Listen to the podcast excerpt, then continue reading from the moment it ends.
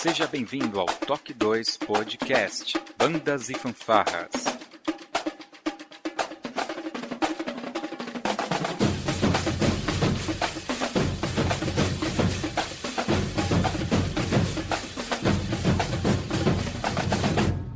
No ritmo da vida, na batida do coração.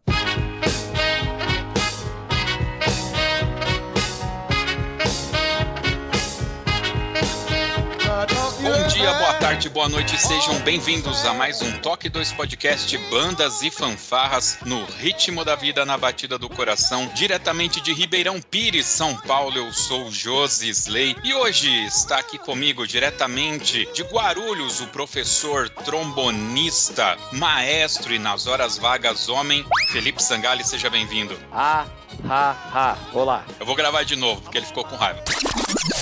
Diretamente de Guarulhos, São Paulo, está aqui comigo o professor e trombonista Felipe Sangali. Seja bem-vindo. Não fiquei com raiva. Olá, pessoal. Muito bem, é isso aí. E diretamente de Pindoretama, se não me engano, no Ceará, o nosso professor, músico, trombonista, mestre e Meliponicultor. Wellington Castro, seja bem-vindo ao Toque 2. E hoje nós temos dois convidados muito especiais, muitos especiais, eu não sei aqui, meu português é assim mesmo, britânico, diretamente da cidade de Caieiras, São Paulo, do portal, do canal Papo de Músico, Alex Pereira, seja bem-vindo, Alex. Boa noite, obrigado pelo convite, boa noite a todos. É isso aí. E hoje mais um correspondente internacional, diretamente de Salvador, Bahia, Léo Integração, seja bem-vindo. Salve, salve, galera. Bom dia, boa tarde, boa noite. Vamos lá. O Léo, que é do canal Banda Show. Muito bem, pessoal.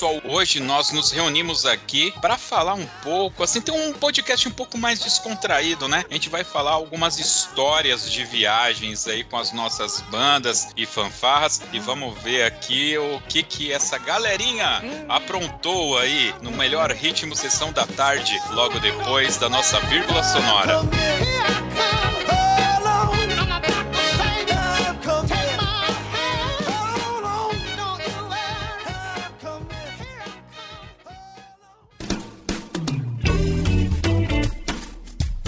Olá, você está ouvindo o podcast do Toque 2 Bandas e Fanfarras, do site toque2.com.br. Para entrar em contato conosco, você pode acessar as nossas redes sociais através do nosso site, ou então pelo e-mail contato@toque2.com.br.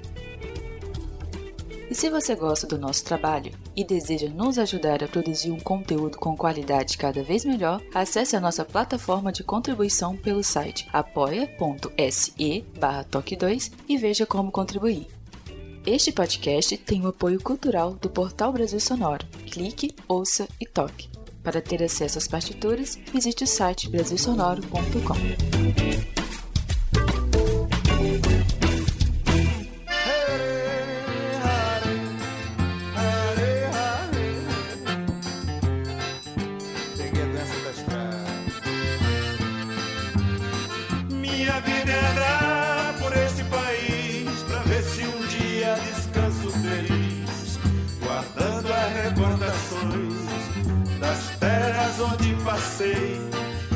Muito bem, vamos começar então pelos nossos convidados. Léo, você que é o Léo Integração, não é da Silva, né? É Léo Integração. Fala aí pra gente como que é as viagens aí do pessoal da Bahia, cara. Vocês viajam demais aí pelo Nordeste? Como que funciona? Rapaz, a gente tem que saber o horário que esse podcast vai sair, porque tem as histórias de maiores de 18 e para menores de 18.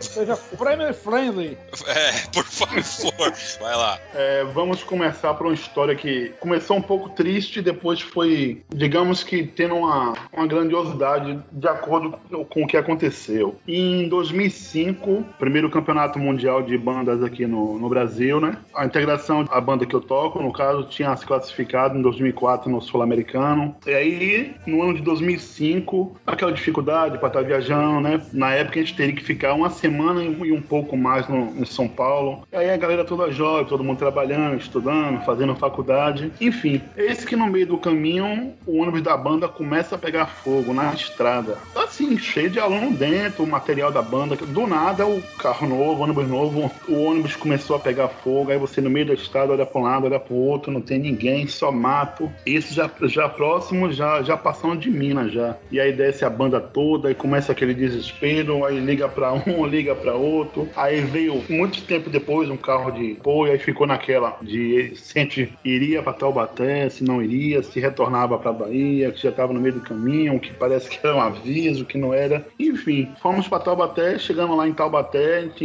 encontrou de cara toda a famuta esperando a gente lá, foram bem recíprocos. A banda foi bem acolhida, né? Foram Diante- recíprocos, tocaram fogo em todo mundo. Tá? Vamos ser recíproco aqui com a galera. Traz o álcool aí. Literalmente levaram álcool, né? Literalmente levaram álcool, mas não para, não para incendiar, e sim para beber morar, né? Ô, louco.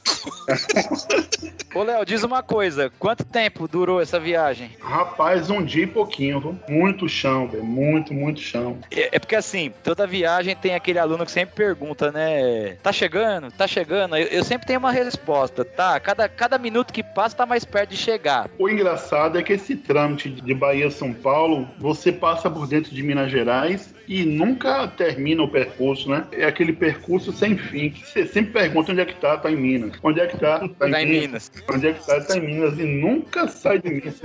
E aí, Alex, tem alguma envolvendo álcool? O que, que você preparou aí? Cara, álcool até tem, né, velho? Só que Mas o horário não permite, né, velho? isso, Agora, tem como, agora tem como educador, história, é né? melhor guardar, né? Essas primeiras aí de vários perrengues aí. Acho que foi pra Brasília em 2000, que é às vésperas da, da viagem, a, a nossa bendita prefeitura sempre solícita, não tinha ônibus pra gente ir pra Brasília. E aí, além da Viva, Carlos Binder saiu atrás de ônibus. Eis que me surge um ônibus de cada, cada modelo lá, daqueles, Meu daqueles que faz, faz aquele itinerário Brás, Paraguai, Paraguai, Brás, Bem confortável.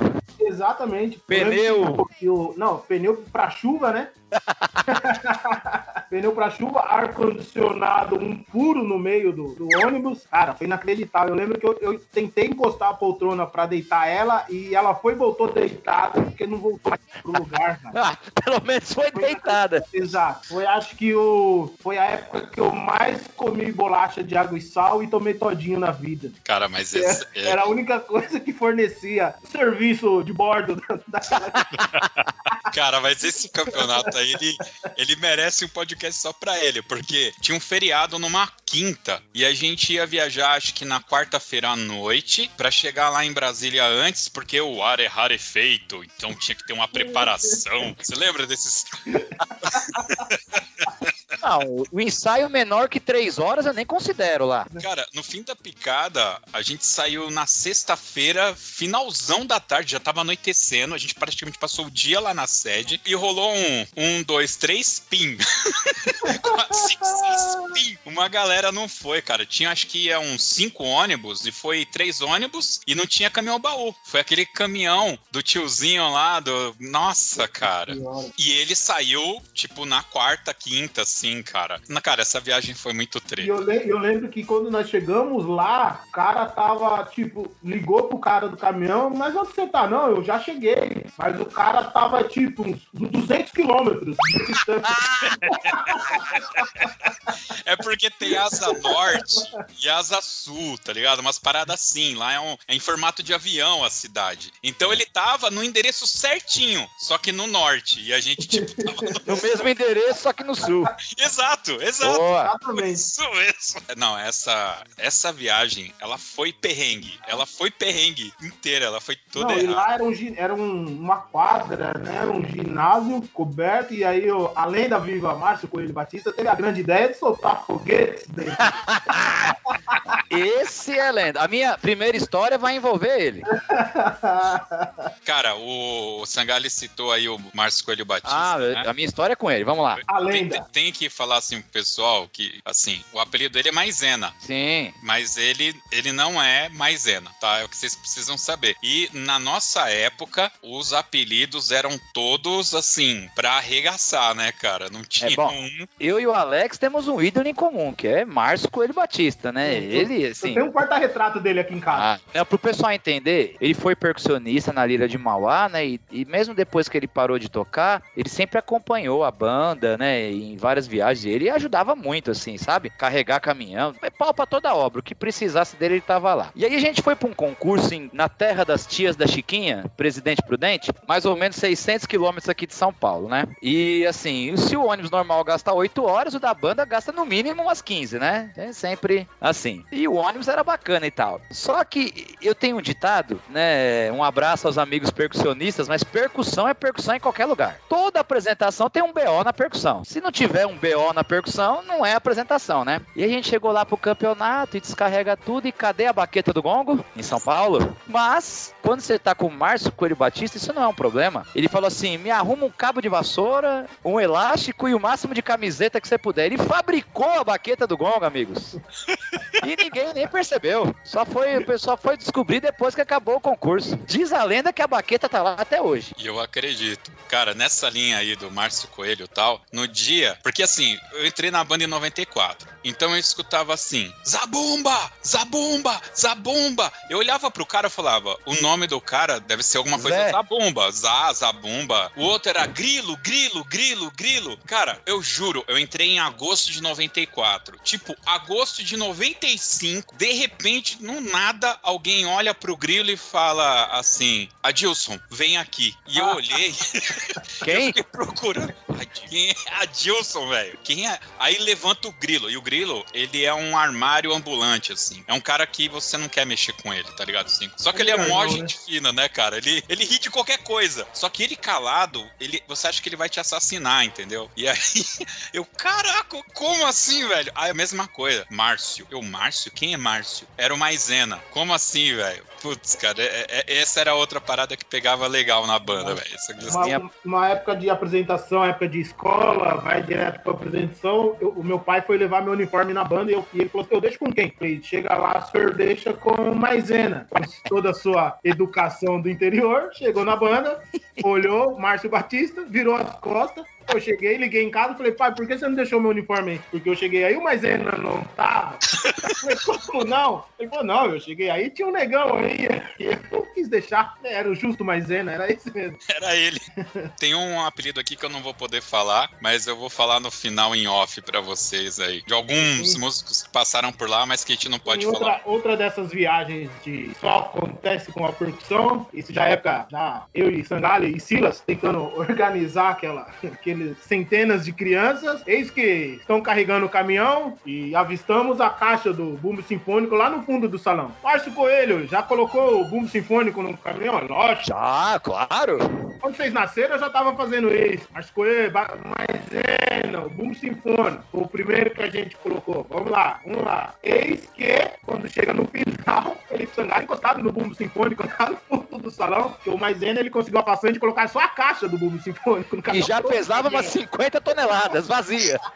Cara, nesse lance de peso, a gente teve uma apresentação em Joanópolis. Joanópolis, pra quem não é de São Paulo, Terra das Rosquinhas. é a cidade que é capital do lobisomem no Brasil. Diz que lá é o maior índice de avistamento de lobisomens, é lá. Não sei se é assim que se diz, né? Avistamentos de lobisomem, mas é a cidade do lobisomem. Inclusive, existe uma rota turística do lobisomem nessa cidade. E aí a banda foi se apresentar lá. Não sei se o Alex estava nessa daí. E é assim, cara, quem chamou a gente pra tocar foi uma igreja católica e foi um padre que nos atendeu. Parece aquele padre barbudo que casou o Belo lá. Ele é conhecido aí, tiozão já, né? Padre Antônio Maria. Isso, esse aí mesmo. Cara, esse mano, ele, ele é igualzinho. Esse mano. E aí ele falando assim com a banda, né? A gente chegou, aí tava dentro de um salão, a gente ia almoçar. E aí ele falou: Vocês são artistas?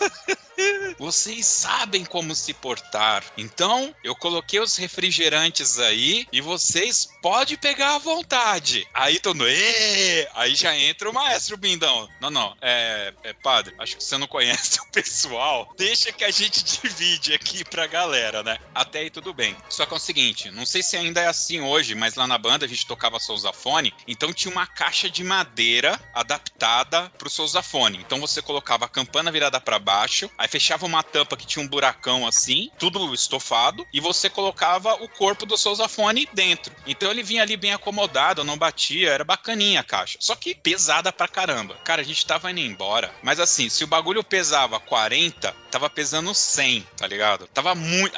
É assim, sete tuba. Pá! Caixa que a gente levava em dois, tá levando em quatro e ainda tava difícil de carregar a caixa. Cara, a gente chega, descarrega os caminhão aqui em Mauá, tudo. Aí tem um ensaio, né? Aí beleza, rolou. No próximo ensaio, o maestro chega assim: Eu não acredito! Eu sabia que tinha alguma coisa errada! Cara, a galera pegou as, as PET de, de, de refrigerante e encheu todos os tuba com refrigerante. Onde cabia, colocaram. Então imagina, assim, porque realmente o cara chegou com vários fardos. Cara, tinha fardo fechado, aquela meia dúzia de Guaraná 2 litros, tá ligado? E os caras falaram, ó, aí é lenda, né? Porque eu não acompanhava tão de perto, mas ele falou, o maestro falou, que foi uma Kombi da prefeitura de Mauá devolver os refrigerantes lá em Joanópolis. Só pra você ter uma noção de quanto refrigerante veio, cara. Levaram a sério que era à vontade. Levaram.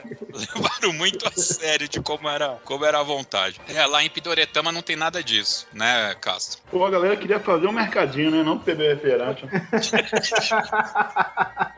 Deixa eu te dizer, aqui na banda que eu participava, é uma banda que, assim, o maestro, ele é militar, o maestro Arley, ele é bombeiro. Cara, tudo que a gente fosse fazer era assim, primeiro que era planejado, assim, com um mês antes, sabe? Planejado, assim, os mínimos detalhes. Teve uma, uma viagem que a gente fez, nessa viagem tem várias, diversas pérolas, diversas coisas, assim, coisas até mais 18, coisas assim, bem pesadas. Mas, e tudo isso ele organizando com um ano antes, que foi uma viagem internacional que a gente fez pra Alemanha. Desculpa aí, tá? Caramba, Sem a querer. gente, a gente falando de Joanópolis, o cara já foi lá na. Alemanha, é. e eu aqui falando de Mundial de Taubaté, o cara me vem falar da É Alemanha. É outro nível, né? Cara, assim, de cara tem um choque de cultura, né? Assim, 7x1 foi pouco. é, choque de cultura lá que a gente tem, né? Gente chega lá, tudo diferente, tudo, né? Mas assim, foram duas viagens que eu participei. é, é, nas duas viagens tem diversos episódios, assim, super, super engraçados. Mas na segunda teve um episódio que deixar muita gente, assim, de boca aberta, que foi assim: a gente ficou é, num, num espaço, ficou hospedado num espaço que era tipo um manicômio, sabe? Era um manicômio que era, foi desativado. Aí tinha quatro alas. Nas duas alas de cima, né? Em cada ala ficou uma banda, né? E nas duas alas de baixo ficaram um grupo de circo da Finlândia e um grupo folclórico do, Do Iraque. de, de Angola, de Angola. Aí a gente ficou no, numa ala em cima. Nessa ala, assim, olha o choque de cultura. Tem um banheiro, um banheiro, banheiro grande, né? Mas só que nesse banheiro só tem chuveiro. Sanitário é outro banheiro. Então tinha um sanitário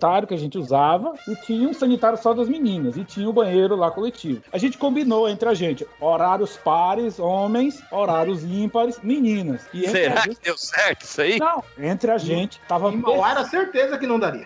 mas só que assim, entre a gente tava tudo perfeito. Lembra, o maestro era militar, é militar ainda, né? Então tudo foi combinado, rígido, tudo, tudo bem. Mas a outra banda, que é uma banda dos Estados Unidos, ela também encontrou essa dificuldade lá. Tinha um banheiro coletivo, mas só tinha um banheiro para tomar banho. E era uma banda toda. Então eles meio que, eu acho que esse espírito americano, foi, eu vou, eu vou lá e vou fazer, né? A gente tava no- na hora par, os meninos estavam tomando banho, né? E chegam as meninas da banda lá pra tomar banho e elas começaram a tomar banho com a gente, assim, nuas. O pessoal que era mais velho ficou, né? Tudo bem e tal. Mas o pessoal que era mais novo, os, os adolescentes ficaram tudo, ah, aqui babando, aquela coisa toda. Aí uma fez todo aquele burburinho, todo mundo querendo tomar banho e ver as meninas. Aí o maestro foi lá e, e acabou com a alegria da, da, da galera. Falou com o pessoal, né, da banda americana, olha, e pregou. Eles podem usar o banheiro, até porque o banheiro não, é, não, era, não é da gente, né, era, era do espaço lá. Mas pregou lá na porta, horários pares, meninos, horários ímpares, meninas. Foi muito engraçado essa situação. A gente tá tomando banho e chega uma mulher nua.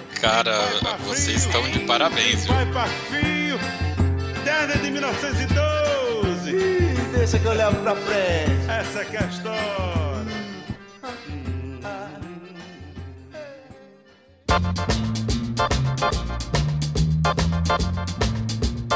A minha é, é boa. Não é da viagem, é do pós-viagem. Meu Deus. Então, eu, eu posso falar o nome do maestro, mas não posso falar o nome da pessoa, tá? Mas vamos lá. Era na, na, na, na minha época de banda Noé de Azevedo, né? Maestro Marco Antônio Rodrigues e quem nunca, né? Banda chega duas horas da manhã e o maestro pega o carro e leva o pessoal embora, né? E a gente morava bem longe nessa época, né? Aí ele foi levar eu e mais duas pessoas, né? E começou e vai pra cá e vai pra lá e entra e entra aqui e entra ali, sobe, desce em um lugar longe da bexiga e chegando lá perto da casa da pessoa, a rodovia Ayrton Senna lá embaixo. Ô, fulano, mas ali embaixo é a a Ayrton Senna é? Cara, mas por que a gente não veio pela estrada? Não, é que eu só sei o caminho do ônibus.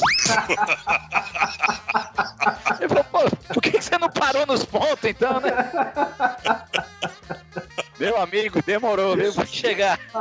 Maestro Marco Antônio Rodrigues. A pessoa que foi deixada em casa, eu não, vou falar o nome, mas. Hoje esse componente trabalha na aviação. É. Trabalha na aviação. Não sei se o Jô lembra, mas teve uma época que eu viajava muito na Kombi. Ia, a banda viajava com três ônibus e sempre ia uma Kombi. E toda vez eu era o, escolhido pra ir nessa Kombi. E o motorista ele não era muito certo, não, cara. Ele era. Meu, qualquer nota. Ele achava que tava no carrinho de passeio dele. É, for a Kombi que eu tô pensando, que o lendário Márcio Coelho dirigia, ele falava assim que a Kombi não tinha folga na direção, tinha férias. E pro volante reto, ele envergava metade do volante aqui. Se for a mesma Kombi que eu tô pensando. Cara, esse barato da Kombi tinha um mano, quando eu entrei, que era o Enoch. E o Enoch, o- era assim, no sábado tinha três pessoas que eram de longe. Eu, o Fabiano e o Castal. Então, ele trazia a gente em casa pra almoçar e aí a gente combinava um horário pra ele ir buscar a gente. Essa Kombi é o cara que buscava o Flavinho de Jaguariúna no Tietê. E no domingo ele, ele levava o Flavinho embora, até Jaguariúna, eu acho. E aí a Kombi ficava disponível pra banda no final de semana, ele fazia esse lance de levar o pessoal de Ribeirão Pires e tal. Lembrando que todo mundo da banda nessa época tinha passe, né, do ônibus. Então a gente tinha um benefício. E nós de Ribeirão, ao invés de ter o passe, a, a Kombi levava. Olha aí, Felipe. Ribeirão Pires era longe naquela época, hein? Ei, Cara, sabe de nada, inocente. É, cara, eu não vou tentar justificar, mas enfim, tinha lá o benefício e a gente usava. Famoso passe. Quem nunca trocou o passe pelo hot dog e atire a primeira pedra? Eu posso, é que eu não acerto daqui até Guarulhos, senão eu tacava. Ah, não- eu muitas Ele vezes. não tinha, ele tinha Kombi. Eu tinha É. dava pra tacar, trocar a Kombi, né? Quem nunca pulou a estação pra comer o dog com passe, atire a primeira pedra. Mano, eu lembro que uma vez esse cara, ele. O que que aconteceu? Acabou que a galera sacou que tinha o lance da Kombi. E aí, pra quem conhece Mauá, ele vinha pelo Parque das Américas. Então a Kombi começou a encher. E aí, quando ele vinha na hora do almoço, ele vinha pingando com todo mundo. E na volta, ele tinha que voltar pelo mesmo caminho pra ir pingando todo mundo. Beleza. Isso de sábado. Isso foi rolando algumas vezes. Até é engraçado porque o que aconteceu? A galera começou, antes de desse- dessa parada, a se oferecer pra comer na minha casa. Pra- então, por vezes. Casa economizava na passagem e no almoço. é, a Kombi vinha chapada de gente, cara. Porque a galera vinha comer na minha casa e depois voltava lá pro ensaio, ó. O Chico, Coquinha, Silvia, aquela menina que rima com amarelo, esqueci o nome dela agora, cara. É, vinha também, assim, teve uma vez que veio umas quatro minas e uns três caras, assim. A peru inteira veio almoçar na minha casa. Só que aí, um dia, o Chico e o, o Coquinha falou assim, pô, domingo de manhã a gente vai te esperar lá em Guapituba, né? Aí, beleza. Cara, esse mano, é, assim, não tem muito contexto pra vocês, mas talvez pro Alex. Esse motorista, ele era irado, assim. era, ele fazia o trampo dele, mas tinha momentos que ele, ele ficava puto de umas paradas. E ele veio atrasado, eu não sei o que, que rolou, que ele veio atrasado, pegou a gente. E aí, pra cortar caminho, ele foi dar um rolê por trás lá da Zaira. Foi dar um rolê. Cara, ele tava lá no meio. Aí, o Castaldelli do nada fala: Escuta, e aqui vai sair no Guapituba pra você pegar o Chico e o Coquinha? Pensa desse mano. Mano, esse cara, ele só não xingou a, a mãe da galera, entendeu? Que ele pôde xingar e ele, aí ele fez uma curva e voltou pelo mesmo caminho. Obviamente que ele chegou atrasado, sem o Chico e sem o Coquinha. porque os dois viram que o cara não ia vir, pegaram o busão e vieram. E chegar atrasado naquela época lá, 95, Ah. 96, cara, Era melhor morrer. era melhor. Não vai, não vai. Se atrasou pro ensaio? Não vai, cara. Era isso, velho. Mano, esse cara, eu ouvi. Eu, eu não tava dirigindo a perua. E ouvi, o Castal ouviu, o Fabiano ouviu e o Enoque ouviu pra caramba. Que irresponsabilidade! E foi o mínimo, assim, que o cara ouviu, cara, por causa dessa parada. E olha, foi 20 minutos de atraso, tá? Não foi muita coisa, não. Mano, aliás, essa parada era, era fogo, né? E coisa de ensaio, assim. é, esses atrasos. Tem história também, muitas histórias de ensaio. Mas enfim. Agora, não é só o nosso Pindoretama, né? O Cássio que foi pra Alemanha, né? A gente foi pro Chile. É, toma essa aí. Toma essa. A gente foi pro Chile. E naquela época do Chile, a gente tinha o lanche da Recopa. Eu fui com um cachezinho no bolso de R$ 2,40, R$ 2,40 no bolso, que era o dinheiro da passagem pra quando eu chegar de volta em Mauá. Pensa nisso, cara. Você paga o ônibus, vai até a prefeitura. Na prefeitura tinha quatro ônibus e um caminhão pra levar o equipamento até o aeroporto. Aí você chega no aeroporto, pega um avião, vai até o Chile. né? Aí na hora Uma que você semana fora. É, quando você chega na prefeitura, você tem que ter os 2,40 da passagem pra você ir até a tua E pra casa. casa. Coisa ridícula, né, cara? Cara, vocês falaram de avião aí, eu tenho uma emocionante, assim, porque a, a banda aqui de Mogi foi pra Aracaju, né? E a banda aqui é numa área rural da cidade, né? Então tem aluno que mal conhecia o centro de Mogi, o shopping, assim. E foram pra Aracaju. Cara, a molecada guardou o guardanapo do avião, que tinha o logotipo da Gol lá e tal. Cara, eu, Eu, Eu- falo da minha mantinha, eu também guardei a mantinha.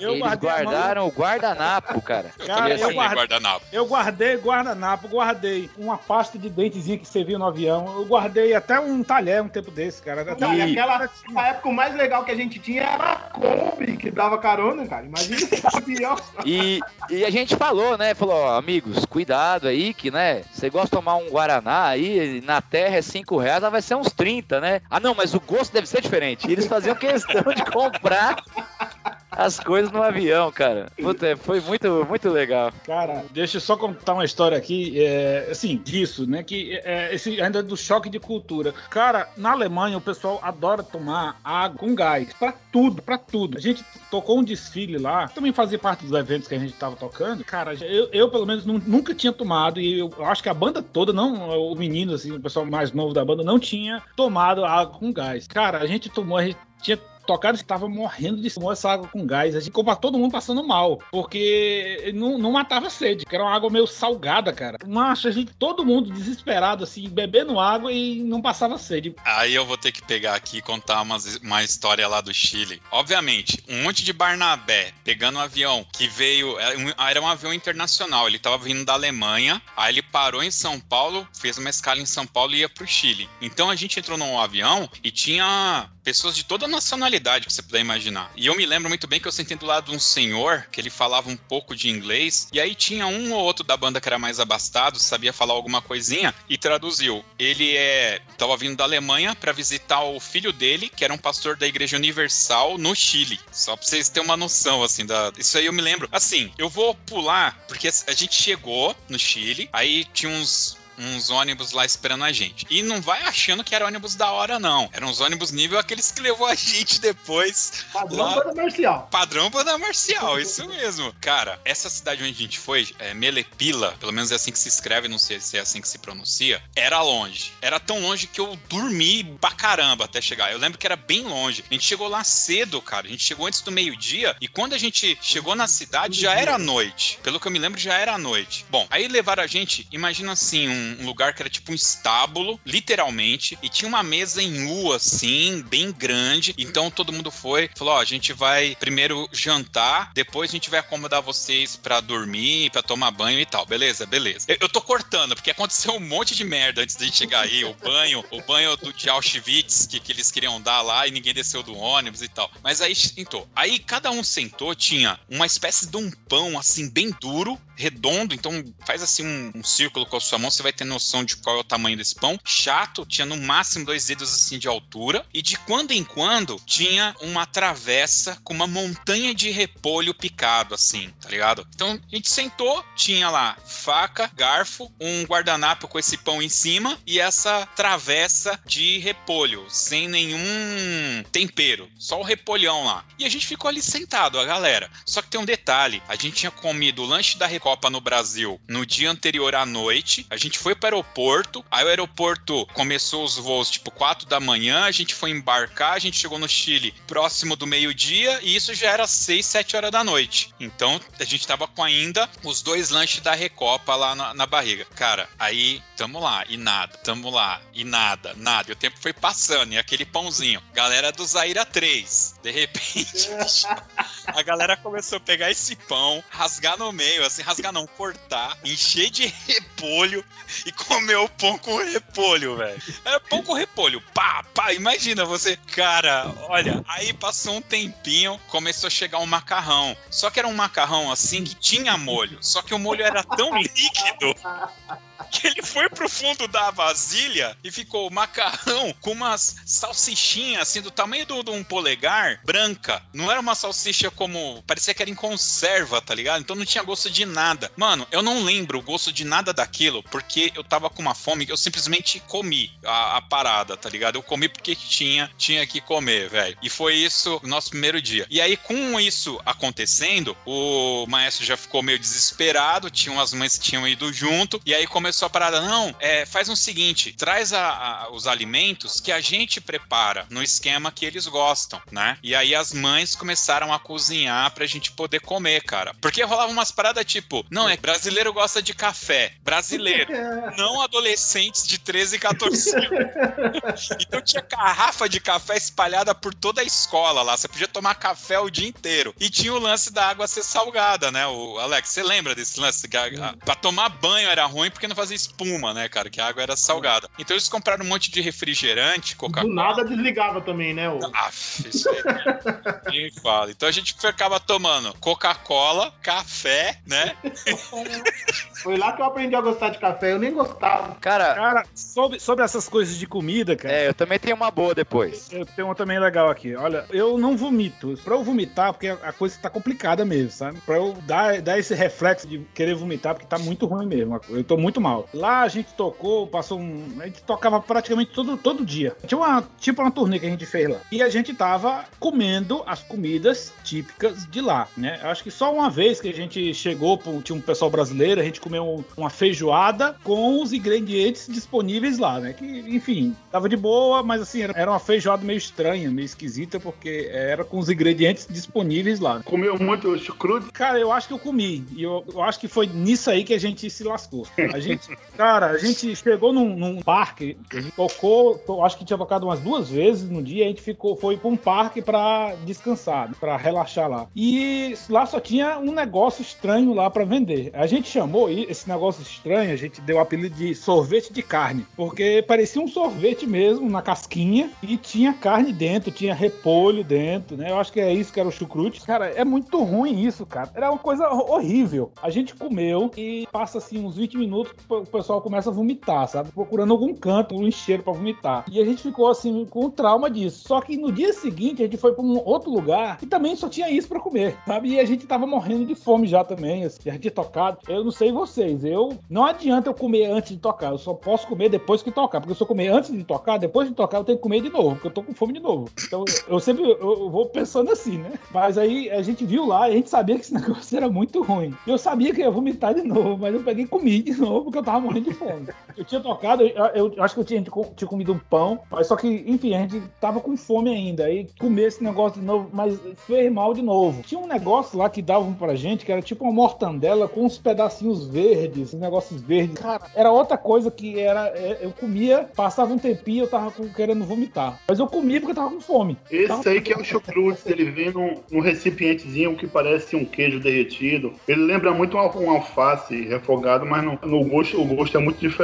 diferente. Ah, estranho, cara. O, o que eu comia, assim, eu, eu via carne moída ali, via, é, acho que é repolho, né? Com, mas a gente comia, cara, e dava logo uma coisa ruim, cara. Comida local, geralmente, quando não tá acostumado a comer, igual você vai pro México. O México, tudo que tem lá de comida é apimentado. Se você for comer, você de primeira se dá mal. Ah, deixa eu contar também uma outra aqui ainda na, nessa mesma viagem. Nessa mesma viagem tem diversas pérolas. Mas no primeiro dia que a gente chegou lá, a gente não foi tocar, foi só conhecer o espaço, conhecer a cidade e a gente foi para um restaurante do Sri Lanka. E o, o, o, pessoal ofereceu pra gente um jantar do Sri Lanka. Aí você abusou de dar sorte, né? Você vai pra Alemanha, já tem uma comida que não é tanto, não é lá essa coisa. Você inventa é. de um restaurante do Sri Lanka. Mas aí foi, foi, a galera, assim, o restaurante ofereceu pra gente um jantar, né? E a gente chega lá, a mesa, a gente podia se servir à vontade. A mesa só tinha coisas assim que a cor muito viva, um vermelho muito vivo, um amarelo muito vivo, sabe? A gente começou a comer, cara, nada nada, nada não tinha pimenta. Tudo era muito, mas muito apimentado. E a gente tava, a gente chegou, não comeu nada no aeroporto e tava morrendo de fome, tava com fome, só tinha aquilo, cara. Muito apimentado. Gente, teve tantas as meninas comendo, chorando, comendo e chorando, sabe assim? Porque tava muito apimentado. Eu, eu nunca comia nem um acarajé mais apimentado que eu comia aqui, não era tão apimentado com a coisa de lá, porque era, era muito forte, cara, era muito forte. E o pior é que esse canto que a gente comeu era o canto que servia nosso café da manhã todo dia. O acarajé, que tanto falo que é, é apimentado, vai muito do pedido do, do cliente, né? O pessoal também tem mania assim de falar, pô, fui na Bahia, comi um acarajé e tal. É porque se você chegar pra Baiana e falar, eu quero tudo, tudo que tá no tabuleiro, a Baiana vai colocar, inclusive a pimenta. Aí porque você vê assim, o, aquele, aquele, aquela cor viva, né? O tempero, ah, bote mais um pouco, com o olho grande, achando que aquilo é gostoso, ah, bote mais um pouco, aí vai lá e capricha. Esse papo de quente ou frio é real também? É real, mas assim, não é, digamos que em todo o tabuleiro, né? É mais uma, uma gira local, assim, quando você já tem uma, uma intimidade com a pessoa que tá vendendo, ai, bote aquele quente para mim, aí fica relativo. Se você Entendi. quer o, o acarajé quente quando saiu da, da, ali da hora, ou você vai querer com a pimenta, porque falam muito, ai, bote um quente para mim aí, aí você fala, capricho na pimenta. É muito relativo, não é? A minha gastronômica boa é, é o seguinte, eu tocava na banda de mal, ainda não era o regente, né? Eu tocava, e a gente foi se apresentar no ginásio de esportes de Mauá. Aí sabe aquele dia que você acorda, o estômago dá aquele oi, né? Você fala, oi, tô aqui. Aí você acha que não é nada. Aí a banda informa para começar a se apresentar e. Aquele sinal que ele falou, hoje eu não quero ir, não. É, aquele sinal. Aí começa a fazer uma forcinha daqui, perninha trançada ali. Aí teve um momento que eu falei, Silas, segura meu trombone que eu já volto. eu saí de forma, o Binder vem em sentido contrário. Onde você vai? Eu passei igual uma bala por ele. Deixei o bicho falando sozinho. Aí cheguei perto do banheiro, o banheiro trancado. E eu já trançando as pernas. Aí eu fui na ambulância, mas tá passando mal não, moça, pelo amor, suando frio. Eu só preciso de um banheiro. Aí a mulher abriu e, e conseguiu evitar, mas Maestro Carlos Binder ficou na saudade. Eu passei por ele, passei foi igual uma bala. Mais um minuto, a tragédia teria acontecido. Vocês falando de comida aí, vou aproveitar para fazer um adendo aí também. É, vocês não participaram do Mundial de Taubaté em 2005 não, né? Alguém aqui participou? Eu não. É assim, todas as bandas a gente tinha um nutricionista e eram quatro refeições diárias. Era o café da manhã, um lanche, o almoço, aí tinha mais o lanche, mais ou menos, e tinha, e tinha a janta. Essa questão de, do almoço era engraçado, porque eu nunca vi isso em lugar nenhum. E você fazer isso para aluno de fanfarra, né? A galera, todo mundo ali, na, todo mundo na faixa etária de escola ainda, de faculdade. E aí tinha um negócio engraçado. Cada prato de comida que você comia, você ganhava um chocolate. Ou era um,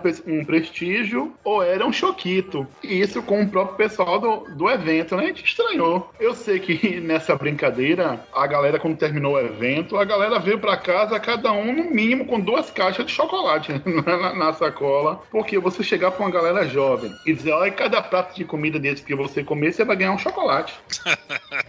E tinha isso, e tinha isso na escola, é algo que ficou muito, muito marcante. E assim, eu acho que para ter outro mundial daquele naipe, não só pela questão de, do lance da, da comida, né? Mas a questão da organização que foi feita em, em, em Taubaté. Cada banda tinha uma nutricionista, você se apresentava em vários locais da cidade, tinha programação para você se apresentar no shopping, em um determinado bairro. Você tinha ônibus à disposição da banda para fazer city tour pela cidade, ir lá no Museu de Mazarop, aí você ia lá no sítio do, do Pica-Pau Amarelo, aquela coisa toda. E isso deixou, é, digamos que assim, algo marcante, né? Dizendo, poxa, se tiver outro Mundial no Brasil, vai ter que ser ou dessa forma ou melhor. Não pode ser pior. Aí, infelizmente, para nossa decepção, teve o último agora, se não me engano, 2014. Aí acho que vocês já devem ter ido, já não? O que foi em Bragança Paulista? Eu não fui, não. Fui pra nenhum, cara. Eu só fui no que teve no Open Brasil, que foi em Aparecida. Eu fui no Sul-Americano, de. Sul-Americano foi 2004. isso. Aí já o que teve agora em Bragança Paulista, que seria lá em Porto Alegre, deixou um pouco a desejar. E você falando dessa questão da salsicha menor, né? Aquela. Não sei quem foi que falou aí que tinha uma.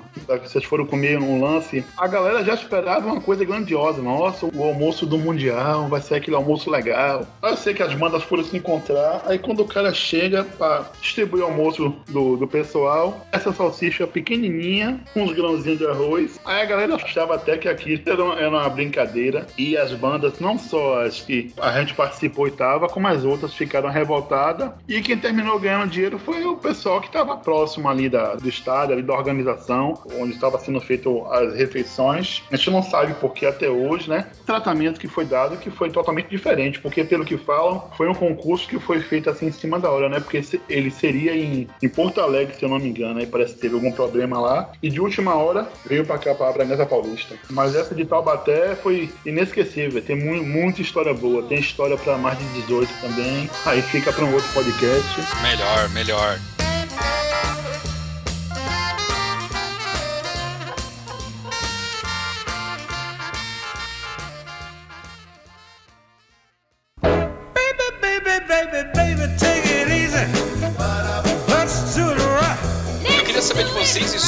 Histórias que envolvam repertório, cara, porque isso é umas paradas, erro na hora de tocar, aquelas presepadas, tá ligado? Que Eu tenho, eu campeonato. Eu vou Eu aproveitar que já tô, já tô no gatilho do Taubaté. Lá teve algo parecido. Tem um negócio chamado é, parada de abertura. Exato. E aí o que acontece? Nessa parada de abertura, não sei se vocês conhecem, por tradição, né? As bandas aqui da Bahia fazem muita evolução, né? Coreografia, aquela coisa toda. E nessa parada de, de abertura, disseram que você teria que passar ali naquele. Tem um negócio em Taubaté que eles chamam de ginásio do povo, né? Alguma coisa assim, não Avenida do Povo. Isso, a Avenida do Povo, que foi construída ali. Aí disseram que teria que passar nesse caminho sem fazer nada, né? Você teria que passar ali tocando sua música, marchando normal e pegar seu destino. A gente da Bahia, como bom anfitrião ali na festa, disse, não, vamos estar com o pessoal aqui representando a Bahia e tal, a gente tá junto com o anfitrião, se o pessoal tá falando que não é pra fazer nada, não vamos fazer nada.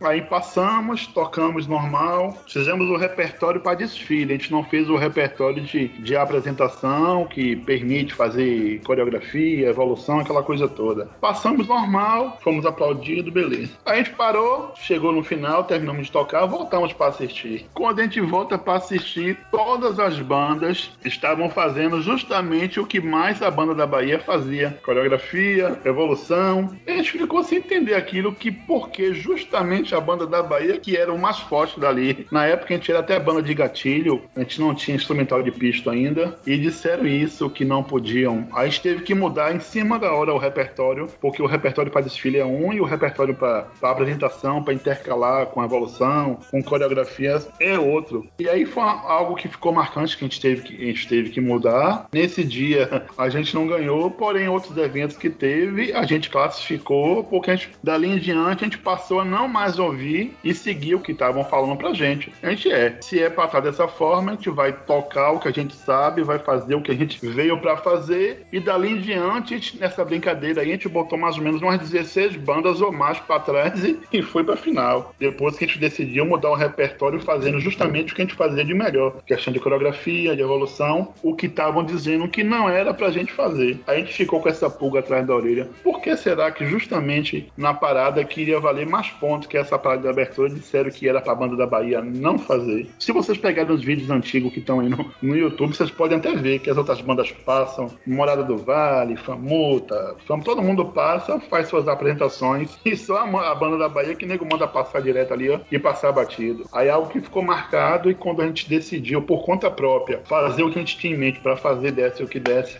aí a banda conseguiu ter sua, sua pontuação, ganhou o medalhão de prata e foi pra final. Tem um canal bom aí pra assistir, um tal de Unibandas TV, hein? Pra vocês verem aí o vídeo da Dragões da Bahia aí. Eu, logo na Unibanda vai assistindo Banda Show, rapaz. É banda da Bahia, que assistindo Banda Show, né? E depois a gente tem que fazer um podcast também dos canais também pra gente colocar alguns temas em, em pauta aí de história, de começo, pra gente desmistificar algumas mentiras que andam circulando aí pela rede aí do e vamos embora. Bom, vai lá, Sangali. Ah, repertório é boa. Banda foi tocar aniversário da cidade, né? Aí a besta aqui, né? A banda preparou tudo. Aí chegou lá na hora o, o cerimonialista lá. E, e, escuta, vocês tocam parabéns pra você? Não, claro, a gente toca, tranquilo. Mas não tinha ensaiado nada, né? Parabéns. Ah, todo mundo sabe. Ô, galera, e aí? Vocês sabem tocar parabéns pra você? Não, sabemos, tranquilo. Ah, então tá bom. Aí papo vai, papo vem, apresenta aqui agora. Então, aquela homenagem lá, parabéns pra você. Ótimo. Aí, um, dois, três, só que amigo. Um toca sol, sol, lá, sol, do, si, o outro sabe do, do, ré, do, fa, mi, o outro sabe fa, fa, sol, fa, si, lá. Teve uns quatro tons de parabéns na hora lá. Saiu bem legal, parabéns. Cara, eu lembrei de um samba que a gente teve que tocar e eu faço questão que o Alex conte essa. Pelo amor de Deus, você sabe do que eu tô falando, Alex. Eu não sei não. O samba que a gente tocou lá no Chile. Vocês tocam samba no Brasil? O samba é, tá no sangue. Então, vai lá, faz um samba. Qual samba vai ser? Por favor, flash dance.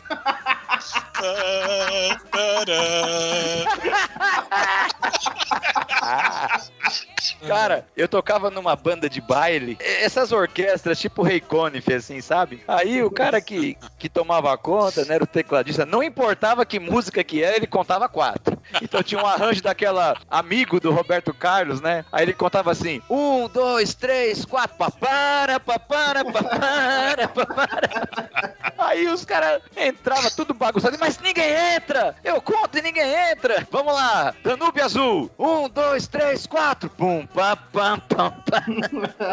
Não interessa que música que era, ele contava quatro. Teve uma, pouco lembrado. Esse aqui é pouco lembrado. Teve um. Não sei se foi final de campeonato estadual. Foi um campeonato de alguma federação. Foi na cidade de Bocaina, aqui em São Paulo. E Nacional. foi nacional em Bocaina? Nacional. Cara, a gente tocou. Eu não lembro as duas peças, mas uma foi o Vespre Siciliani. Porque a gente já não era mais banda marcial municipal, já era lira. E eu acho que foi antes do nacional, então de 2000 ali em Brasília. Que foi o único nacional que a gente tocou o Vespre. Então, por isso que eu acho que foi ali, 99, 2000 ali, foi naquele período, talvez 2001. E o que acontece? Essa música, eu não gostava, já vou falar logo de cara que eu achava uma merda. Ah, você era daqueles que sumia com a parte, né? É. Tinha que ficar quieto durante a semana pra repor. Não, misericórdia. que música chata do. Ela é legal, do meio pro fim, tá ligado? O começo dela é muito chato. Bom, enfim. E aí a parada era o seguinte, cara. Tinha um- uma parte, que eu não vou lembrar agora, que a banda errava. Tipo, era uma época que a gente ainda tocava de cor. Da capa ao fim. Não, não, não, não seja malvado. Não seja malvado. Era uma parte que dava uma. Uma- tinha uma escala. é- Era um lugar assim que a banda tinha que estar muito bem concentrada. Senão ia errar, tá ligado? A gente já sabia. Então tinha aquele, aquela tensão na hora de tocar a peça. Cara, e aí a banda, ah, tá vindo. E aí a, a música tinha, sei lá, 20 minutos, né? Naquela época as músicas. E a banda tá vindo tocando. Tá, tá, tá, tá, tá, tá, tá, de tum, de tá, e tome nota, tome nota. E eu, caraca, tá chegando, tá chegando, tá chegando. Tu, tu, tu, tu, passa um helicóptero. Ah, a banda termina, todo. "Ah, Regaço, regaço." Passou um helicóptero na hora, velho. Dessa. Foi muito, muito, muito casado, assim, ó. Muito casado, cara. Foi Cara, muito bom. Você falou de música chata, né? Aí eu entrei na banda sinfônica jovem do estado, com a maestrina Mônica, né, e tal. E acontecimento na família, né? Não, todo mundo vai assistir lá, beleza. Chama todo mundo pra assistir. Ah, e eu tinha tentado entrar uns dois, três anos, não tinha conseguido, né? No ano que eu consegui, né, na estreia, nossa, né? Aí chamei a família toda lá, tal, Sala São Paulo, aquele negócio todo. Aí acabou. mãe, tia, e aí vocês gostaram? É na parte que a gente ficou acordado, a gente gostou. que tocava aquelas sinfonias do Reed lá, né? Que a gente adora, mas o pessoal que é leigo, minha, minha mãe não entende nada, né? Ah, eu super empolgado, gostou? Ah, a parte que eu fiquei acordado, eu gostei. Tem umas, cara. Uma, essa é uma lenda. Eu imagino que o Alex estava em piedade, que um caminhão começou a acelerar atrás lá. Você tava Não, mas, nessa? esse, mas esse tem um preparatório, mano. A gente via de uns quatro ensaios, eu vou acabar a banda. Vou acabar a banda. Vocês não levar a sério, eu acabo a banda. E se, se, se eu ver que não tá sério, eu acabo no dia. Na hora lá eu acabo. Beleza, vai acabar a banda, vai acabar a banda. Aí tamo lá, aí começa. Força do destino, não era? Não, era o Der Flashwitz. E, ô Franca, aí começou, cara, num, uns 10 compassos, ele me corta. Ele não é possível que ele vai pela promessa de acabar a banda. Aí que entra o, o caminhão. Ele corta a música. Cara, era tipo um campeonato estadual, isso, né? Não era qualquer campeonatinho. Final estadual, pau. E, cara, é, o pessoal mais novo, eventualmente não conhece essa música. É uma música do inferno. É o que vocês precisam saber. Eu lembro que o trompete tinha uma nota não é ré. de Deus. É, não, eles tinham uma nota ré que precisava ser afinada com gatilho, essa parada. No ré. narará. Então esses 10 compassos ainda tava só na introdução. E aí ele corta, a banda toda tem um choque, né? Quase todo mundo cai morto. Até porque era. Aí sim, era uma galera na média ali, 13, 15 anos, né? Era bem jovem. Aí ele vira pros jurados e fala: Ó, jurado, não dá. Ó, esse caminhão aí. Ah. Acelerando, atrapalhando a corporação. Aí ele vira pra banda e começa, né? Recomeça a música, cara. Aí a banda toca, né, cara? Porque o espírito já Não, saiu. e o detalhe, e o detalhe é que no caminhão que tava fazendo barulho atrás do falante tava gigantesco escrito Prefeitura Municipal de Mauá.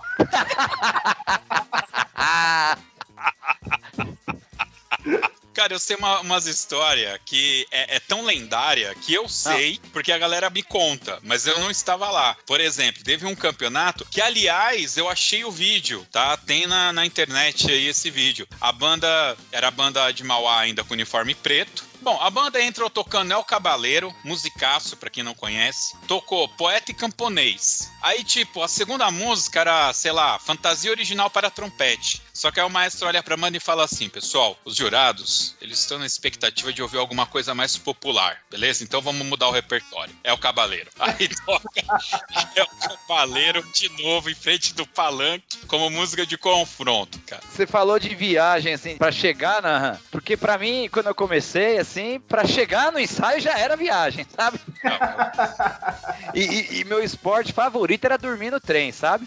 Aí tem um amigo meu que já me encontrou dormindo no trem com o celular na mão. Ah, essa é boa, eu vou contar. Deixa que eu conto. Eis que a cada quatro meses, Felipe Sangali comprava um celular. Roubaram meu celular, perdi meu celular. Mas como o Sangali perde tanto celular? Aí um dia, vindo embora com ele, naqueles fatídicos ensaios das, das 7 às, às 17, aqueles ensaios de 12 horas de ensaio, estamos indo embora, Felipe Sangali mexendo no celular, eis que ele dorme com o celular na mão. Fui tranquilamente, catei ele, coloquei no bolso e esperei chegar na estação do Brás, onde a gente fazia a baldeação. Comia, comia a esfirrinha tradicional. É, rim tradicional. Eis que o Felipe, desesperado, perdi meu celular. Eu falei, agora eu descobri o porquê você perde tanto celular. Você dormiu com o celular na mão, bicho, dentro do trem. É, Eu sempre falava que é retrato do trabalhador brasileiro, porque onde eu sento eu dormia nessa época aí. É que os anos 90 também. Ah, apesar que celular já tinha. Era depois, né? Mas nos anos 90, cara, andar de trem, de boné, né? A famosa bombeta, era pedir pra ser roubado. Ah, né? não, mas isso aí já era 2010, mais ou É, menos, por aí.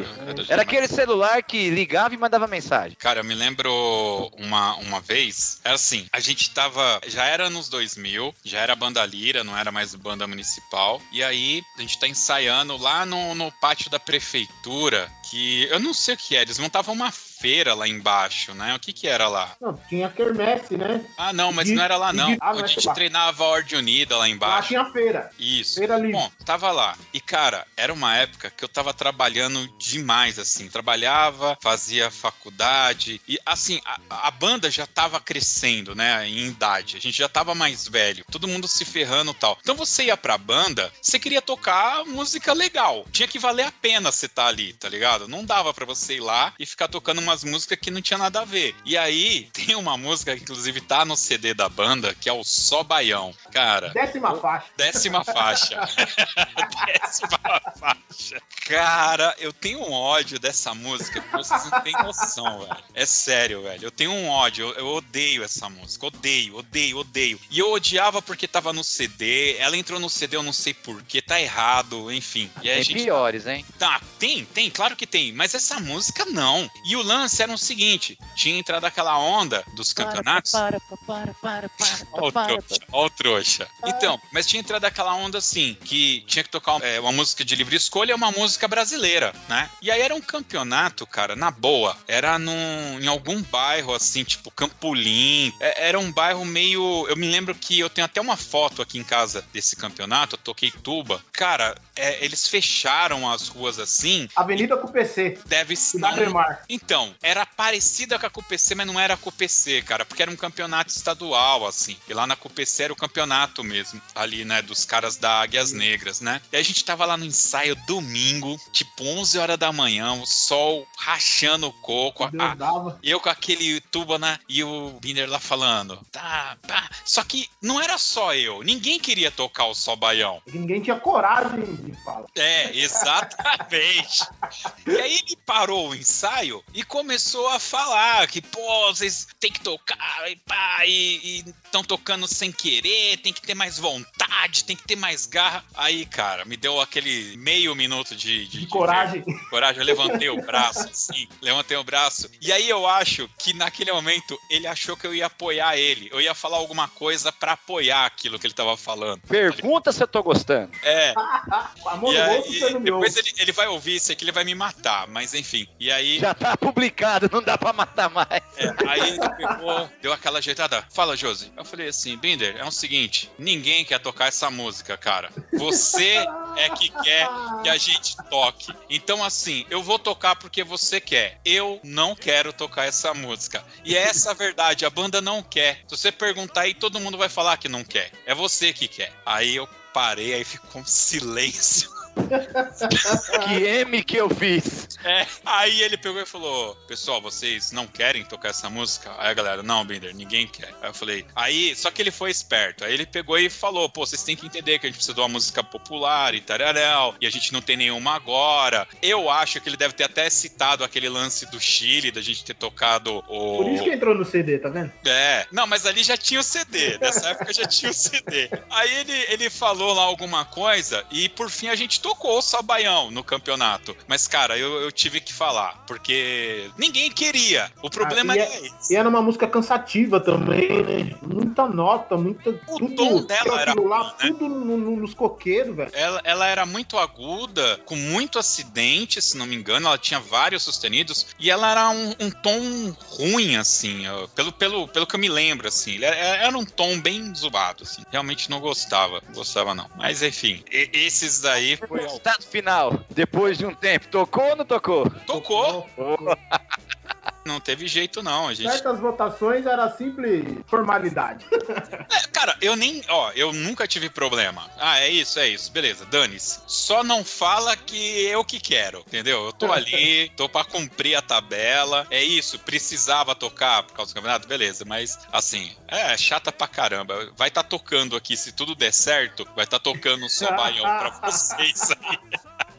Faixa 10 do CD nas melhores lojas de disco. Não, tem aqui. Quem quiser ouvir, tem no site toque2.com.br. Você entra lá, discoteca, tem lá pra você ouvir. Porque esse CD ele não existe mais pra comprar, tá, pessoal? Mas quem quiser, eu tenho cinco cópias aqui. Eu vendo cada uma por 500 reais. Take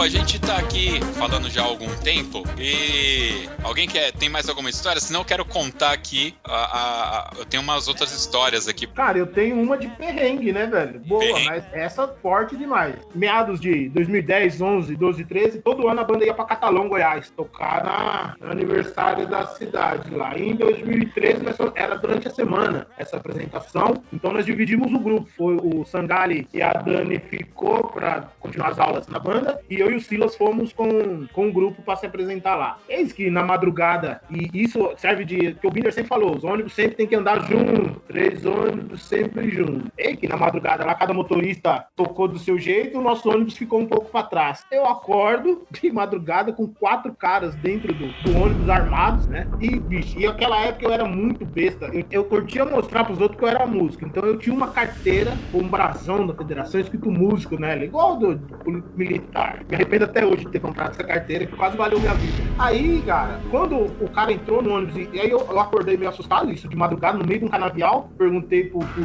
Lucas que tava no lado, o que tá acontecendo? Ele falou, cara, é um assalto. Aí nisso eu tive cinco minutos de sabedoria, tirei meu celular e joguei pro vão do banco. Aí começaram a pegar carteira, celular, tênis. Eu tinha comprado um tênis pra, essa viagem, cara. O cara catou meu tênis. Só que teve uma hora, quando ele pegou a minha carteira, ele falou: Você é polícia? Eu falei: Não sou polícia. Não, você é polícia. Eu falei assim: Ó, deixa eu te falar um negócio. Se eu fosse polícia, na hora que você veio com esse peitão aberto lá na frente anunciando o assalto, eu tinha te dado um tiro, velho. Você acha mesmo que eu ia deixar você vir aqui no fundo ainda me bater? Esse cara me bateu igual meu pai me batia quando eu era criança. De mão aberta, velho, sem dó. Mas me bateu muito. E teve uma hora, como ele viu que não tinha nada de valor, um monte de criança indo pra Goiás, o que, que tinha de valor? Não tinha nada, só celular. Eis que ele teve a brilhante ideia de falar: ó, todas as meninas tiram a roupa e descem do ônibus. Eu falei: ah, não, aí não. Eu falei: não, isso aí não, não vou deixar. Aí eu e o Silas já levantamos e falou: não, cara, isso aí você não vai fazer, não. Você já pegou tudo que tem, as crianças estão chorando.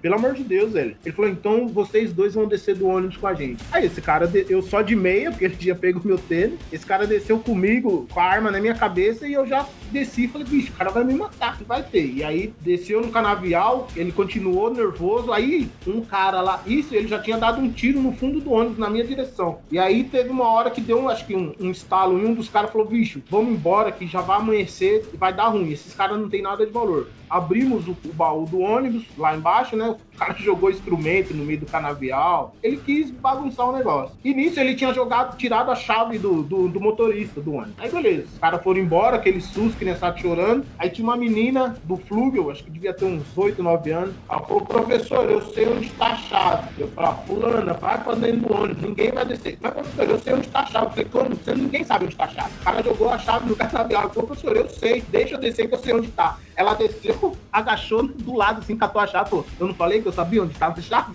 E ela, ela tinha visto onde o cara soltou a chave e gravou aquilo lá. Vixe, mas foi esse perrengue aí. Aí os dois ônibus já tinham chego na cidade, aquele desespero que a gente não chega. Aí veio a polícia rodoviária, levou a gente pra delegacia. E aí depois disso, na volta, veio um carro da polícia escoltando a gente de volta. Eu nunca fiquei tão feliz em chegar na banda e encontrar com o Binder. Cara, e do outro lado, a gente ficou também, quem ficou, cara, imagina a agonia de você ficar daqui de longe sem notícia, assim, isso aí foi, foi fogo também. Claro que não é nem 5 centavos do que vocês passaram, né? Mas aqui ficamos na agonia também, cara. Pelo amor de Deus. Isso aí, E a, foi- a- a ideia era falar, espera a gente chegar, porque quando você liga pro pai e fala o ônibus foi assaltado na, na viagem, então a gente tentou conversar com as crianças pra dar um tempo, esperar a gente chegar na cidade e ver o que iria fazer, né? Como que iria comunicar, senão ia virar um, um salseiro maior ainda do que já tinha acontecido. Mas foi isso, cara. E por sorte eu tive a ideia de jogar meu celular no, no vão, então eu, eu era o único que tinha celular pra falar com todo mundo depois. Aí liga pra polícia, chamou polícia, chamou. Mas foi essa ideia aí que o Binder sempre falava: os ônibus sempre tem que viajar juntos. Cara, que perrengue. Pra gente lá pra tirar cá um, nunca mais Goiás. pra gente tirar um pouco aí, terminar pra cima, eu preciso falar que nas nossas viagens era normal, a gente, bom, eu sempre fui acordado, zoando todo mundo, porque eu sabia que na volta todo mundo ia estar tá quebrado e ia estar tá dormindo. Só que os mais veiaco sempre já ia quebrado e voltava mais quebrado ainda, né? Os caras sempre queriam dormir. Voltava sem condições. Exato. E aí tinha um mano na, na banda, o Ederni. É, outra lenda também. Outra lenda da banda. E eu lembro que o Ederni, uma vez, ele zoava tanto, zoava tanto, eu cheguei e falei, Ederni, você não vai dormir nessa viagem, mano. Você não vai dormir. Acabou pra você, bicho. Você não vai dormir. E aí eu sentei atrás dele, né, no banco de trás. Então quando ele tava lá, eu começava a cantar, Ederni, Ederni, você não, Você vai, não dormir. vai dormir. Você, você tava nesse... E ele não dormiu. E o Ederni, ele é um dos responsáveis por criar o nome do site aqui do nosso podcast, Toque 2. Porque ele, é, ele estava naquele fatídico dia da brincadeirinha do Toque 2, onde o Binder lançou a seguinte frase: Toque 1, sai 1, toque 2, sai 2. E aí o Ederni e o Fernando foi expulso da banda nesse dia por causa de uma brincadeira chamada Toque 2. Grilo. É isso aí. Duas lendas também. Mas valeu a pena pra dar o Fernando nome. e Ederni. Valeu a pena pra dar o nome. Pois é, mas quem pergunta, eu mandei essa semana lá no grupo um trechinho do Toque 2, né? Que realmente existiu a- o Toque 2 lá da percussão. E a gente estreou em Caieiras lá e foi, foi bacana pra caramba. Esse Toque 2, ele era tão legal que um- uma época eu fiz uma adaptação do Macho Man aqui pra, pra fanfarra de Caeiras e eu coloquei esse início, o início da, da música, eu coloquei esse Toque 2. né? Pode pegar as gravações de Caeiras tocando. Sei que tem o Toque 2 no início do tava muito legal também. Ficou muito louco. Pessoal, acho que é isso aí, né? Alguém tem mais uma coisa? Se não, a gente vai agora pras nossas dicas culturais. Eu tô satisfeito, tô satisfeito.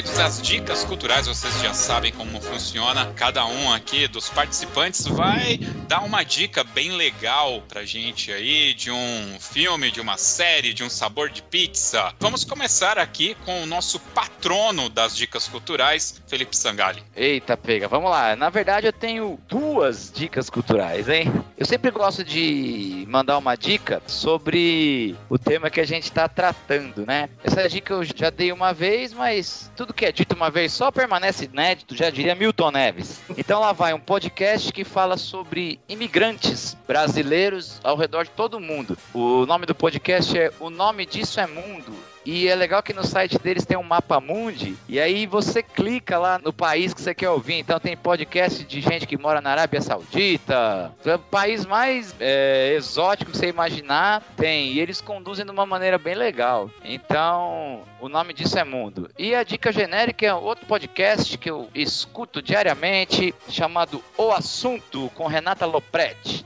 Tá lá no, no G1, é tipo um jornalzinho diário pra você se manter atualizado.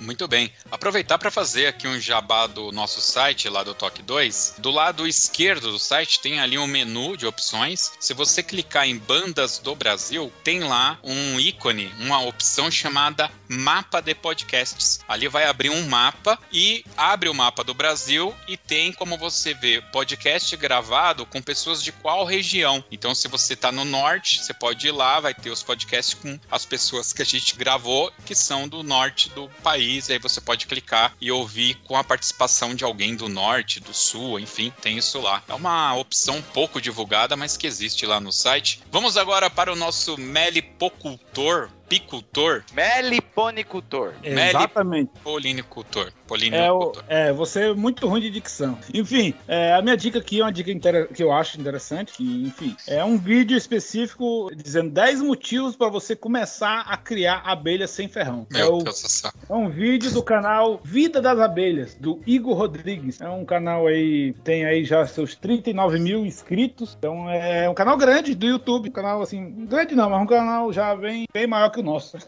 Com certeza, é. Muito bem. Eu vou confessar pra vocês que eu tô devendo colocar as dicas culturais no, no site, tá? É, ninguém reclama porque ninguém acessa, né, seus lindos maravilhosos. Mas eu prometo que eu vou começar a colocar a partir desse podcast. Pronto. É, nossas dicas não estão valendo nada, né?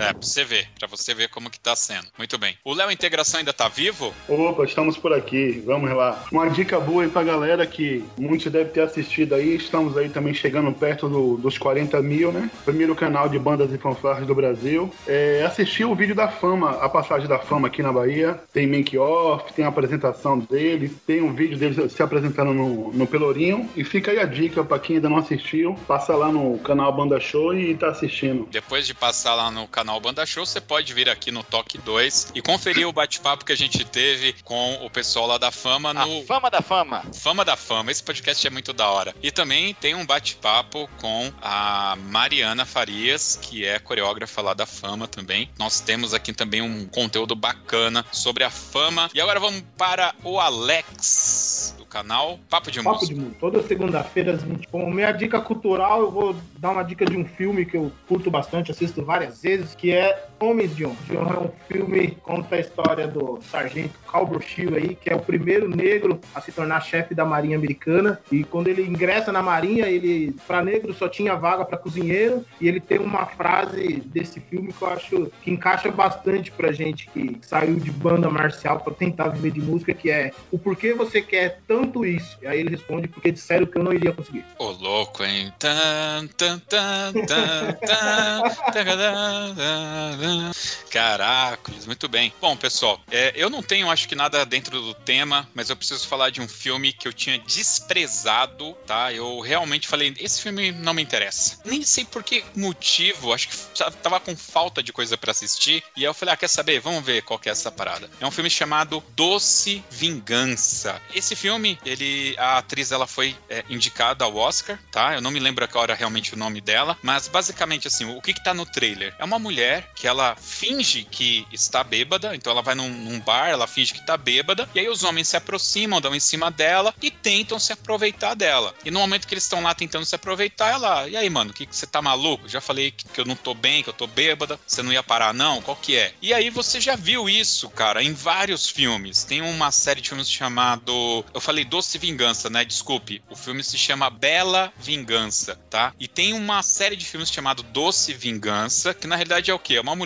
os caras é, abusam dela, ela volta e arregaça com todo mundo. No Bela Vingança, não. Ela finge que tá bêbada e na hora que o cara vai zoar ela, ela desperta ali e fala: Mano, você tá maluco? Eu tô passando mal, você deveria estar preocupado em me levar pro hospital, me socorrer, não se aproveitar de mim. Então, como tem isso no trailer, eu falei: Ah, mano, não, é, não, não tem o que me acrescentar esse filme. Cara, Lê do Engano é um puta de um filme muito bom, mas assim, muito bom mesmo, tá? É um filme que fala sobre o abuso de mulheres sem usar as palavras sexo, estupro e a própria palavra abuso. Cara, é incrível como o roteiro ele é bom em, em descrever toda uma situação. Pra vocês terem uma ideia, tem momentos que são.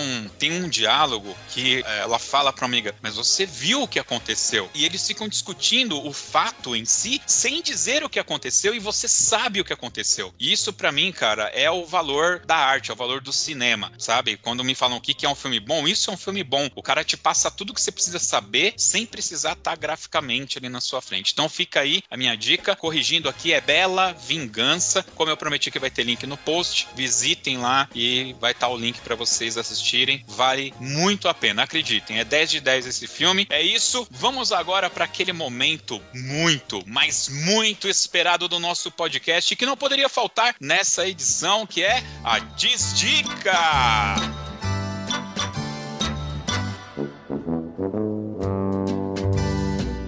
Opa, aí é bom. Vamos então para a nossa desdica. E eu tenho aqui já uma desdica muito boa, mas como o Fabiano não está aqui, e o Fabiano, que é o patrono da desdica, eu vou pular aqui para o Felipe Sangali. Tá, tá na agulha aí, Felipe? Agulha. Então manda bala na sua desdica. A minha desdica é o filme Poderoso Chefão, calma, dublado.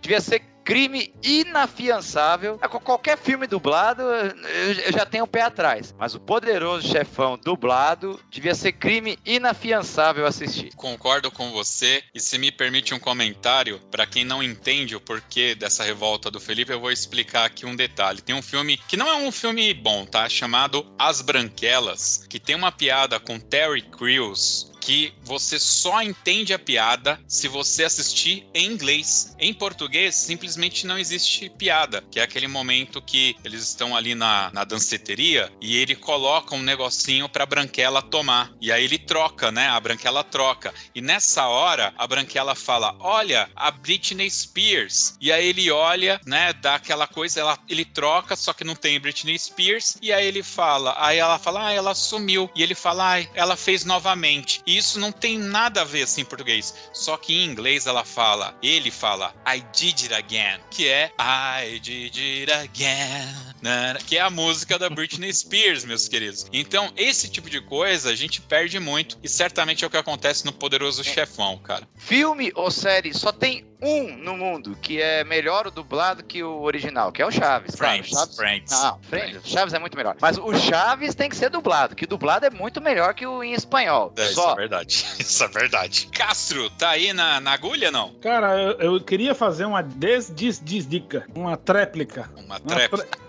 A tréplica da desdica. Você deu uma desdica do é, O Invencível. Foi, aquela merda. Cara, eu preciso dizer, a série é muito boa. Ela é muito boa. Não esqueçam, esqueçam o que o Josué falou e assistam. É muito bom. Muito bom. Muito bom mesmo. Você sabe que se uma série tem oito episódios e só o último é bom, a série não é boa, né? Agora, o oitavo Não. episódio é bom, é isso que você quer dizer, Não, né? Todos os episódios são bons. Não Todos. são, não. É, quer dizer, que tem, tem um outro ali pelo meio, assim, eu acho que o quinto ou sexto, que é meio Um, dois, três, quatro, cinco. O um, o um é se você vem com aquele espírito, né? Aí quando chega no final, você pá, explode tudo e, e a, a partir daí, o 2, 3, 4, 5, 6 e o 7 é meio que pra explicar. Aí no, oitavo é para bater mesmo, que enfim, é massa. É uma série muito massa, recomendo. assim. Mas sim, a desdica que eu teria pra, pra falar aqui, puxa, eu esqueci agora o nome do filme, cara. É o que acontece por assistir muito Invencível. É, A acaba- Lagoa Azul. É. Você quer lembrar? Quer lembrar? Friends, tá louco? Eu poderia dizer. Não, agora esqueci. Poxa, deu um branco aqui agora. Enquanto tá branco aí, fala pra mim aí, Léo, integração. Só diz dica, tá na agulha? Não, não tenho muito, não teria uma desdica agora não, mas sigo a linha de vocês aí. A desdica é esse quarto rosa aí que não ficou legal. Olha aqui, filha da mãe. Eu tô no quarto da minha filha, seu idiota. filha da mãe. Maldade, hein? Pegou pesado. Olha. Não, é vou falar nada, deixa quieto. Alex, tem uma desdica aí que não seja Eu o meu vou. quarto rosa? Não, seu quarto rosa, eu que sou pai de menina, eu te entendo. eu vou, vou aproveitar que foi citado Lagoa Azul e vou dar desdica de Lagoa Azul. Porque é impossível alguém estar numa ilha deserta com a Brooke Shields e querer sair de lá. Escrever SOS. Ah, faz sentido. Cara, Lagoa Azul ela é, é um filme errado. É só o que eu tenho a dizer. A desdica é Lagoa Azul. E Chapolin é melhor que Friends sempre. Nunca, nunca, Muito, nunca. muito, melhor. Nunca melhor. serão, nunca serão. Cara, a minha desdica vai pro filme Infinito, que estreou agora no Paramount Prime. Pra quem assina tudo que é coisa, tá lá. Cara, foi uma indicação. Tem filme assim que eu olho e falo: esse filme não vale a pena. Que foi o caso ali da, da Bela Vingança que eu falei. Mas a galera me indica, né? E me indicaram esse filme Infinito. E pra mim tava claro que esse filme é um lixo. E por que que eu sei que esse filme ele é um lixo? Como que é o nome daquele ator que fez a identidade de Burn? Eu esqueço do nome dele. Matt Damon. Matt Damon. Existe uma regra muito simples em Hollywood que é o seguinte: você chama o Matt Damon para um filme. Se ele não aceita, você chama o Mark Wahlberg. É claro, porque os dois são iguais, né? Tipo, o Mark Wahlberg ele é o Matt Damon com desconto, né? Então, quando o Mark Wahlberg fala, não, esse filme aí não dá, aí chama o, o Mark Wahlberg, né? O Matt Damon não quis, vai o Mark É o Wahlberg. Matt Damon da Deep Web. É, ele é o Matt Damon da Deep Web, bem por aí. E uma prova que o Mark Wahlberg não dá é filmes como Transformers, né, cara? Não, não dá, assim, não dá, não dá. Então, mas foi uma indicação, e quando o cara me indicou, eu falei, cara, é o Mark Wahlberg. Você tem certeza que eu devo gastar duas horas da minha vida com esse filme? Não, vai lá que é bom. Cara, não, não é ruim. Para ele ficar ruim, falta. Falta, falta. Sabe qual que é a treta? Se você já assistiu Matrix, se você já assistiu Matrix, assistiu outros filmes de ação, esse filme não dá, cara. Não dá. Então não assistam Infinito. Beleza? Essa é a minha dica. E vamos agora para o Toca na Pista.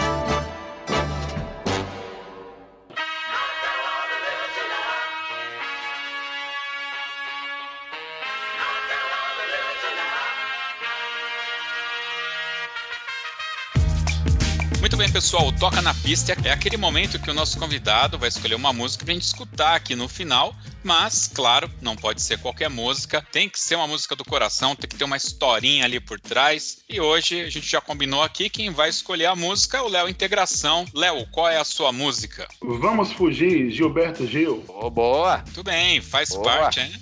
Tá, tá dentro do tema, mas por que, que você escolheu essa música? Só porque tá no tema? Sim, tá no tema e de uma certa forma a gente tá sempre tentando fugir de algo, de algum lugar e buscar caminhos novos, né? Então a gente tá sempre tentando fugir para um lugar melhor, né? Ô, louco, olha aí. Gostei, gostei. Muito bem. Bom, obrigado a todos vocês por participar aqui mais uma vez. É, Wellington Castro, muito obrigado aí pelo seu Oh. tempo. Muito obrigado, Felipe Sangali. Léo, aproveita para fazer aí o seu jabá.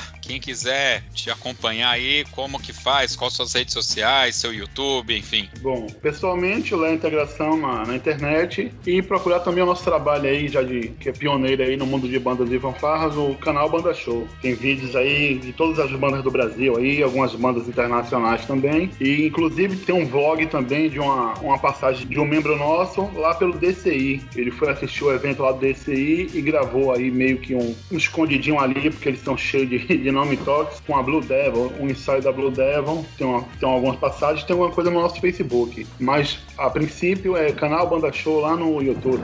Vamos rumos aí aos 40 mil aí. Muito bem. E aí você pode incentivar o pessoal lá para ouvir também aqui o Toque 2. Eu não ligo, não, assim, só dando uma dica aí. Segue a gente no Spotify. Segue a gente no Vamos botar um Spotify. meio de botar um link aí, botar uma chamada lá e fazer bombar esse toque aí. Muito bem, a minha meta agora é virar podcast exclusivo do Spotify, que agora é o que tá na moda. Também quero, tá bom? Muito bem. Alex, diretamente de Caeiras. Alex, muito obrigado pela sua participação. E faz o seu jabá aí também, Alex. Eu que agradeço novamente estar participando. Sempre que precisar que eu conte umas mentiras aqui, pode me chamar. O meu canal, Papo de Músico. Então, toda segunda-feira, às 20 horas, na nossa página no Facebook, Papo de Músico. Estamos no YouTube, estamos no Instagram, estamos nas melhores mercearias da região. Assistam toda segunda-feira. Pra fazer o jabá, tá? É, a gente sempre tá falando do Toque 2 lá, indicando o Toque 2. Isso aí, legal. Obrigado. Assistam Papo de Músico e também o Toque 2. Muito bem. E é ao vivo, tá, pessoal? Pra quem tá ouvindo aí o horário, que hora que é lá, Alex? Toda segunda-feira, às 20 horas. Às 20 Ao horas vivo. é ao vivo e é legal porque aí vocês podem interagir. Não é o nosso escopo aqui do Toque 2, mas os convidados lá do Alex são igualmente extremamente importantes para o meio de bandas e fanfarras e de música como uma forma geral. E vocês podem participar enviando perguntas, enfim. É bacana. Sempre que é possível, eu tô dando uma passadinha para visualizar lá e participo. Muito obrigado. E você que chegou até aqui, ouvinte, muito obrigado pela sua audiência. Siga-nos no Spotify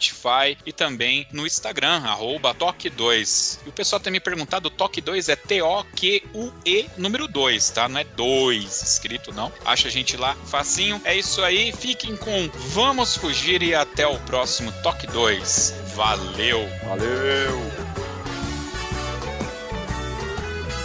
Vamos fugir deste lugar, baby. Oh, vamos fugir. Tô cansado de esperar que você me carregue. Vamos fugir pra outro lugar, baby. Vamos fugir. Onde quer que você vá, que você me carregue. Me diga, me diga, me diga, me diga. Ah,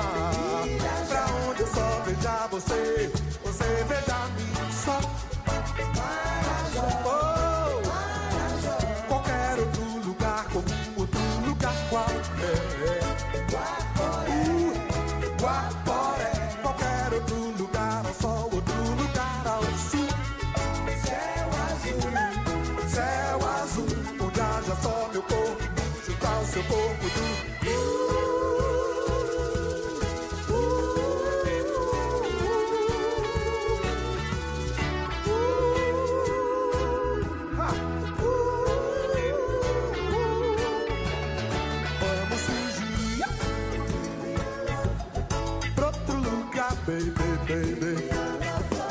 Vamos fugir. Pra onde acha o tobogã,